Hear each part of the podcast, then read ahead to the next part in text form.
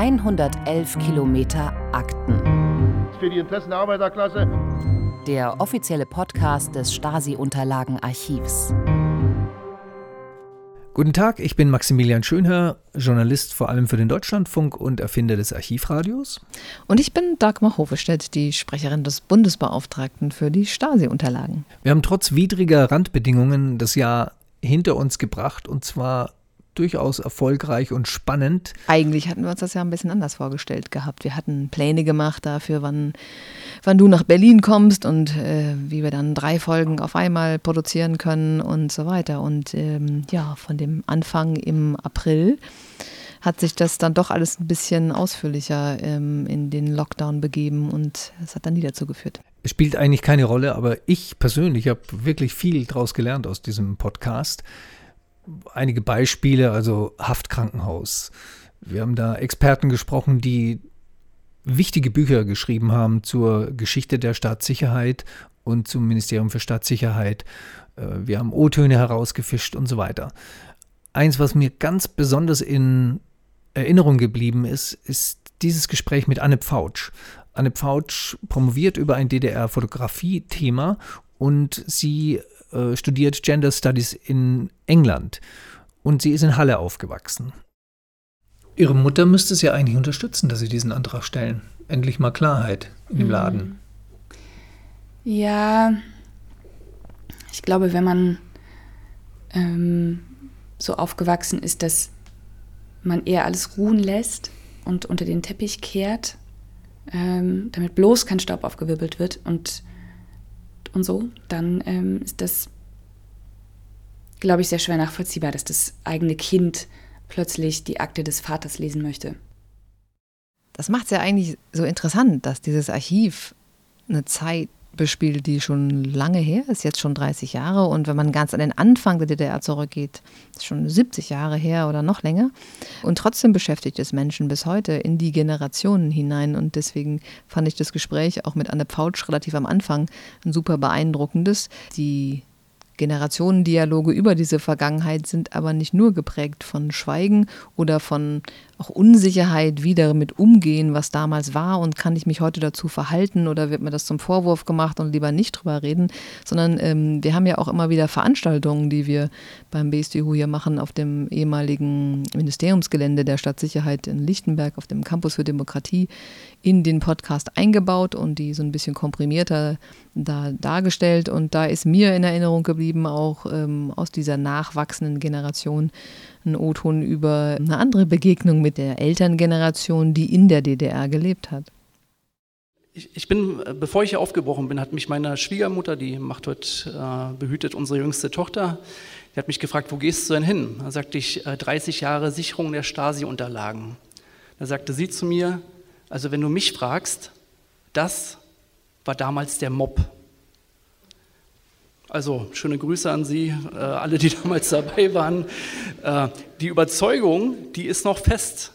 Ich könnte jetzt auch noch erzählen, was sie zum äh, Mauerbau und zum Schießbefehl sagt, lasse ich lieber. Ähm, das macht natürlich Könnt, auch die Diskussion, also ganz liebe Oma äh, und sonst bestes Verhältnis, aber lieber, und jetzt kommt der kritische Punkt, lieber nicht über politische Fragen sprechen, denn dass wir uns da nicht einig werden, das habe ich nun äh, in den letzten Jahren begriffen. Also vermintes Gebiet ausklammern. Und dummerweise klammern wir eine ganze Menge Themen am Frühstückstisch oder äh, an der Geburtstagstafel aus. Sobald es um Politik geht, geht da nicht viel. Wie alt schätzt du die Großmutter ein und die Enkelin? Ähm, also die Enkelin, vielleicht ist die sechs oder sieben, ne? also die Tochter von ähm, Carsten Huhn, der da gesprochen hat. Auf die muss ja noch aufgepasst werden, ne? also die Großmutter passt auf sie auf. Ne? Passt ja auf sie auf, also äh, Carsten Huhn, Gott, wenn ich mich jetzt richtig erinnere, ist Jahrgang 75. Ähm, ne, der ist also Mitte 40, äh, die Oma, die Mutter von ihm, ja, vielleicht so Mitte 60 sein, Mitte, Ende 60.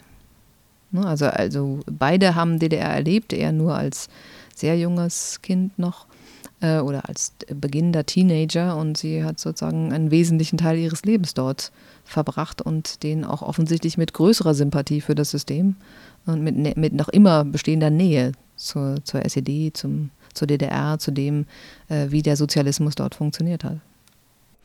Wir beide haben verschiedene Ausgangspositionen für diesen Podcast. Also ich bin sozusagen von außen der Journalist, der sich für das Archiv interessiert. Du bist von innen die Pressesprecherin, die schon lange äh, in dieser Position sich befindet, deswegen auch sehr viele Interner kennt. Deswegen gibt es auch immer einen sehr kreativen Austausch zwischen meiner Inkompetenz, wenn ich manchmal jemanden ein, ein Haus nicht 21, sondern 22 nenne. Genau, schlimm. Viel Kreatives entsteht daraus. Ich wollte nur sagen, dass dieser Podcast heißt ja 111 Kilometer Akten, der offizielle Podcast Stasi-Unterlagenarchivs. Und äh, eigentlich fühle ich mich nach einem Jahr immer noch, äh, bin ich zufrieden. Ich muss meine Seele nicht verkaufen. Es ist wirklich ein fantastisches Archiv und je näher ich es kennenlerne, auch durch die äh, Recherchen für diesen Podcast, desto toller wird es.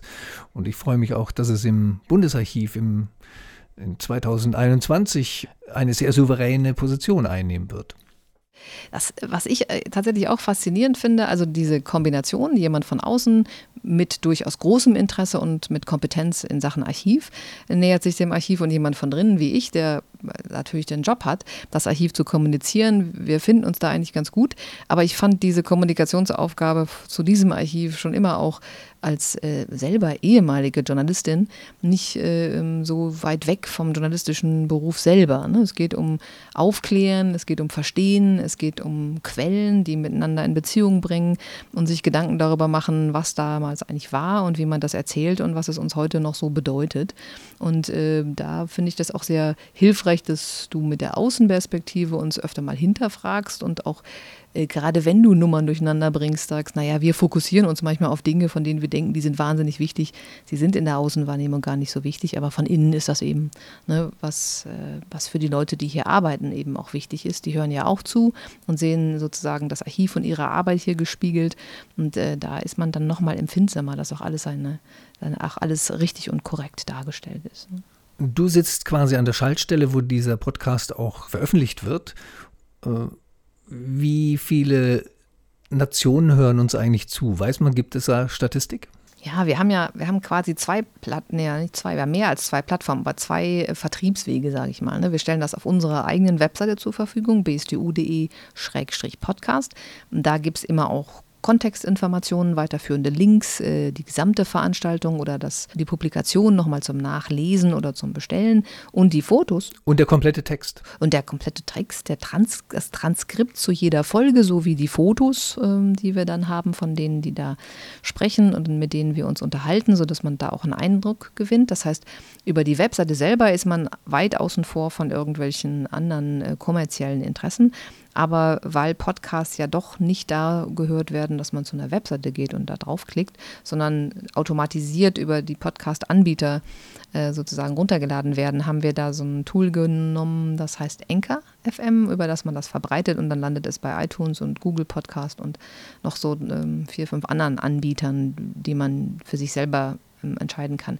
Und äh, darunter ist auch Spotify und Spotify ist so ein, äh, eine Einrichtung, die mit den Daten äh, da freizügiger umgeht, beziehungsweise das zur Verfügung stellt. Also man kennt keine Namen, aber man weiß so ungefähr, äh, in welchen Ländern jemand mal auf den Podcast geklickt hat und es sind insgesamt 25 Länder international. Ähm, da ist ein gewisses Schwergewicht nicht ungewöhnlicherweise in der Schweiz und Österreich neben Deutschland, weil wir ja nur Deutsch reden. Ähm, aber es gibt ja auch Leute, die in die Welt hinausgezogen sind und trotzdem auch oder auch Deutsch äh, studieren lernen.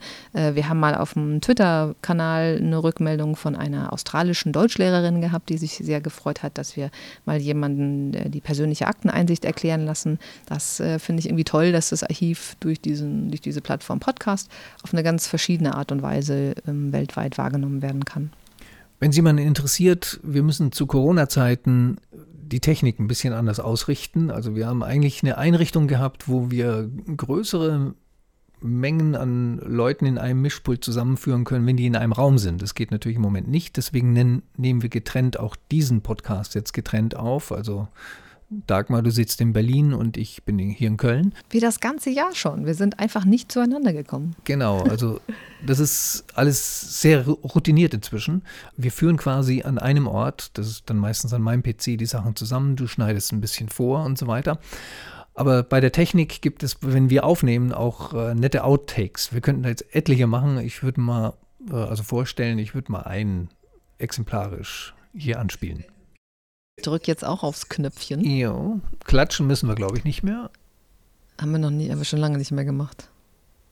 Soll ich, soll hat eh nichts ge hat gebracht. du musst es entscheiden, ob es dir hilft bei der, ähm, beim Anlegen. Ja, okay. Ich kann. So, wie geht es weiter? Wir sind bereits aufs nächste vorbereitet, wo sich der BSTU-Chef über das große Politikum äußern wird, nämlich die Integration des Stasi-Unterlagenarchivs ins Bundesarchiv. Das wird unser erster Podcast in 2021 sein. Und damit viel Grüße aus Köln. Und schöne Grüße aus Berlin. Sie hörten 111 Kilometer Akten. Den offiziellen Podcast des Stasi-Unterlagenarchivs.